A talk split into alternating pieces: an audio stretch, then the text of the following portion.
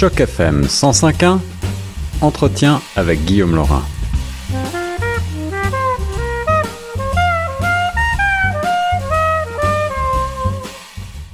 Vous êtes toujours sur les ondes de choc FM 105.1 et on continue de parler euh, de d'art et euh, de théâtre, de théâtre en mode virtuel actuellement avec euh, le festival Fringe à Toronto et cette pièce du collectif Bus 123 dont on parlait tout à l'heure avec Elisabeth Lima et pour continuer donc à parler de Babelodrome, j'ai le plaisir de rejoindre au téléphone un autre artiste qui se produit dans cette troupe.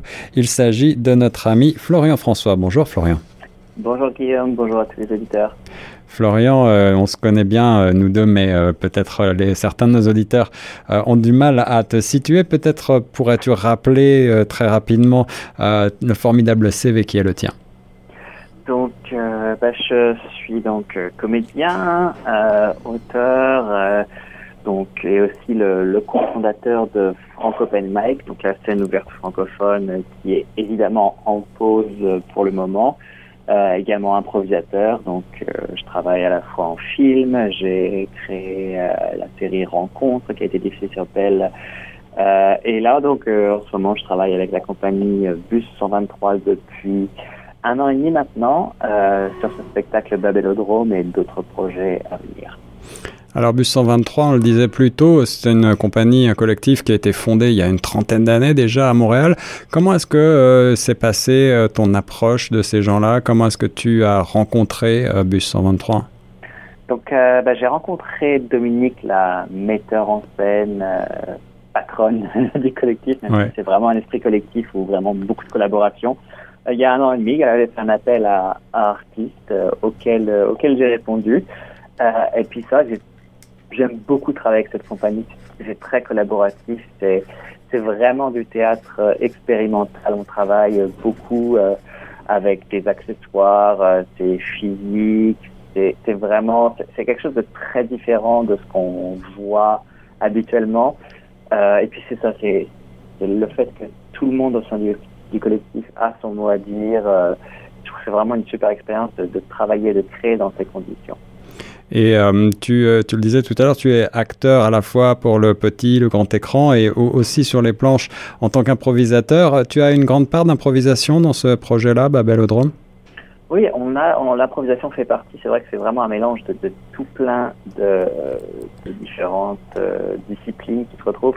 on a même une scène, donc comme Babelodrome, comme ça a été expliqué, j'imagine. C'est vraiment Là, on propose une adaptation virtuelle de ce qu'on fait euh, sur scène, euh, ce qu'on fait en, en, en, vrai, normalement dans la vraie vie. Il y a une partie d'improvisation, ouais, il y a certains, c'est vraiment des fenêtres comme des tableaux, et il y a des tableaux qui sont improvisés, donc c'est vraiment un mélange de, de tout plein de choses. Et tu parlais euh, de, de, de, cet esprit collectif, de cette collaboration entre les artistes. Vous êtes un groupe d'artistes qui, qui reste le même tout au long de l'année ou est-ce que vous avez un collectif plus large derrière vous? Donc, euh, on a un groupe principal qui a travaillé sur la version euh, virtuelle. Et euh, bah, par exemple, quand on a fait ce spectacle au Fringe d'Hamilton, on avait aussi une chorale, on avait d'autres d'autres danseurs qui étaient là. Donc, on avait tout un tout un groupe. Donc, sur certains projets, il va y avoir d'autres personnes qui vont se rajouter. et puis, sinon, on a ce groupe qui est un peu le groupe central qui, qui est là et qui travaille ensemble.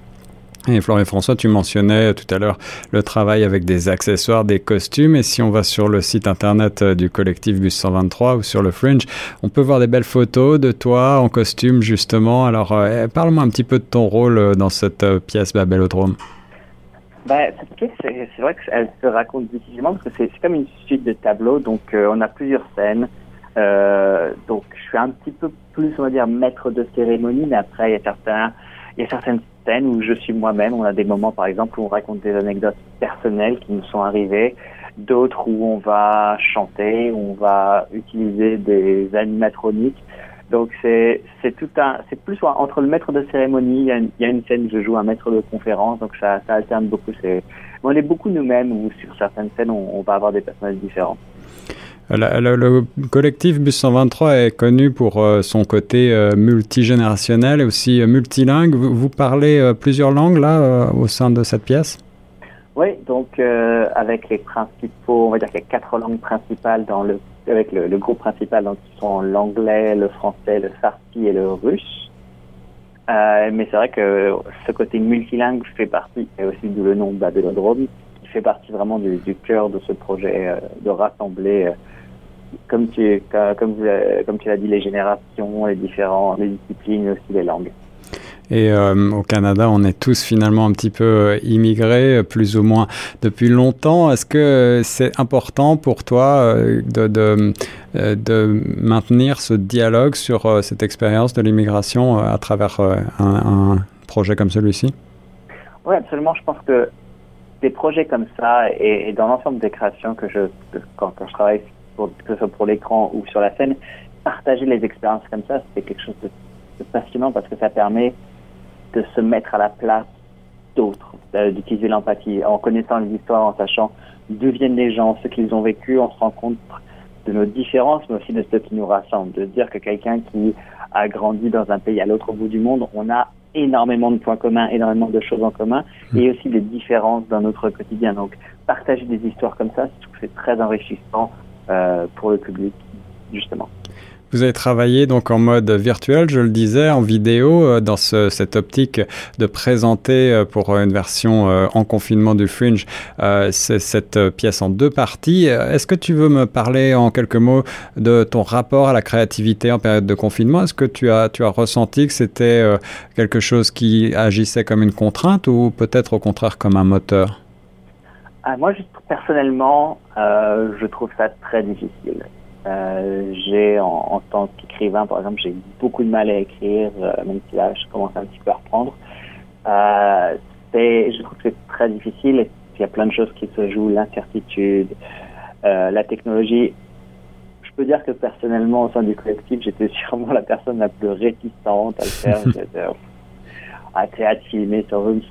mais bon, finalement, comme tout le monde l'a fait, j'ai suivi et, et j'ai pas regretté. Je pense que ce qui nous sert beaucoup avec les collectifs, c'est que Dominique, euh, qui est une monteuse de métier, a fait un travail extraordinaire de montage. Euh, je trouve pas, je, suis vraiment impressionné et, quand j'ai vu le résultat, je m'attendais bien mieux que ce je, à quoi je m'attendais parce qu'elle a fait un travail de montage exceptionnel.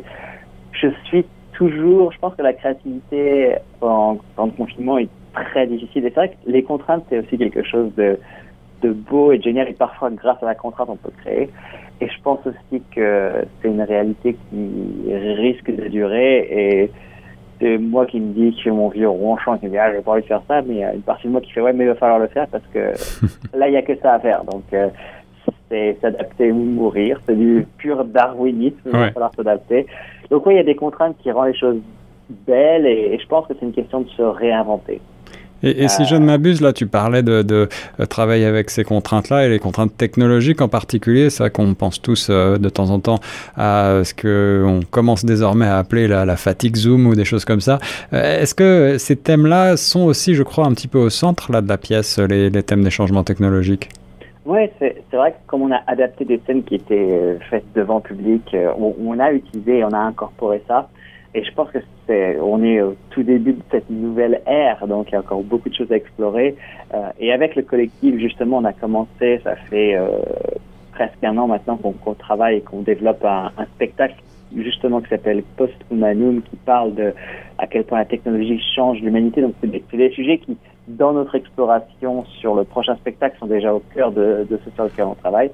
Et adapter un spectacle existant en virtuel, c'était vraiment une expérience très intéressante parce que justement, ça nous a permis de, voir ce qui marchait, ce qui marchait pas, comment incorporer euh, la vidéo. Et puis c'est vrai que la question aussi, c'est une question auquel je n'ai pas de réponse, c'est est-ce que est-ce que le théâtre filmé c'est quelque chose ou est-ce que c'est du film? Est-ce que c'est du théâtre? Qu'est-ce que c'est que le théâtre filmé? Je trouve que c'est une question qui, est très un, long débat, une question à se poser et j'ai pas encore la réponse. Mais en tout cas, c'était vraiment, je suis très content d'avoir fait cette expérience et d'avoir pu voir ce qui marchait, ce qui marchait moins. Euh, il y a eu des frustrations euh, technologiques et puis il y a aussi des, des, des belles. Voilà le début d'une nouvelle ère peut-être, ou en tout cas une nouvelle manière de faire du théâtre. C'est euh, Nuggen 1 et 2, les pièces Babel au Drôme à voir sur le site internet du Fringe. Tous les renseignements techniques seront sur le site internet chocfm.ca. C'était notre ami Florian François au bout du fil. Merci Florian. Merci.